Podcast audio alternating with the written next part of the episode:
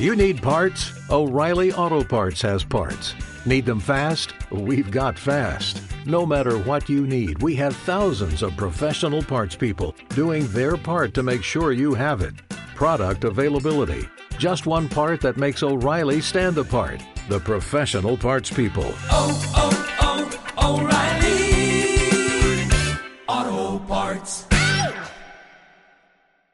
¿Cómo contabilizamos el tema de las viviendas? Porque si vamos a tomar en cuenta todas las inauguraciones que hacemos con viviendas que vienen del periodo pasado, no las podemos contabilizar a lo que es el actual gobierno. Muchas vienen del periodo pasado. Incluso algunas se demoraron meses para entregar para que justamente hubiera viviendas para poder entregar en mano. Entonces creo que hay cuestiones que hay que ponerlas arriba de la mesa también y dejarlas en claro porque no está bueno vestirse con ropa ajena. Lo que hay que hacer es concretar viviendas ahora. Divino el plan avanzar, precioso como plan y como ejecución. Creo que nadie en este país se puede oponer, obviamente, a que haya un plan que permita poder concretar tema de mayor cantidad de viviendas. Ahora, es un plan. Estamos en algunos casos esperando los recursos todavía. En la última rendición de cuentas no hubo forma. Está la versión taquigráfica donde no queda claro los recursos de cada uno de los, de los realojos que están previstos, no solo en Montevideo, sino en el interior del país. En algunos casos no estaban todavía los fondos, en otros estaban viendo cómo llegaban y en otros casos tenemos que ver además la ejecución, ¿no? Porque no solamente el dinero, la transferencia del dinero, sino que además después viene todo el tema del plan y obviamente la, la elaboración y construcción de esas viviendas y entrega de las viviendas. Por lo tanto, estamos viendo que lleguemos al tercer año y seguramente, con suerte, viento a favor, habrá algunos de los asentamientos que tendrán concretadas sus viviendas dentro de tres años. No podemos hablar de que es un plan histórico, ni mucho menos. Es un plan, plan que está llevando adelante este gobierno y que ojalá que lo concrete por el bien de todos los uruguayos y uruguayas. Ahora, no es lo que está sucediendo hoy en día.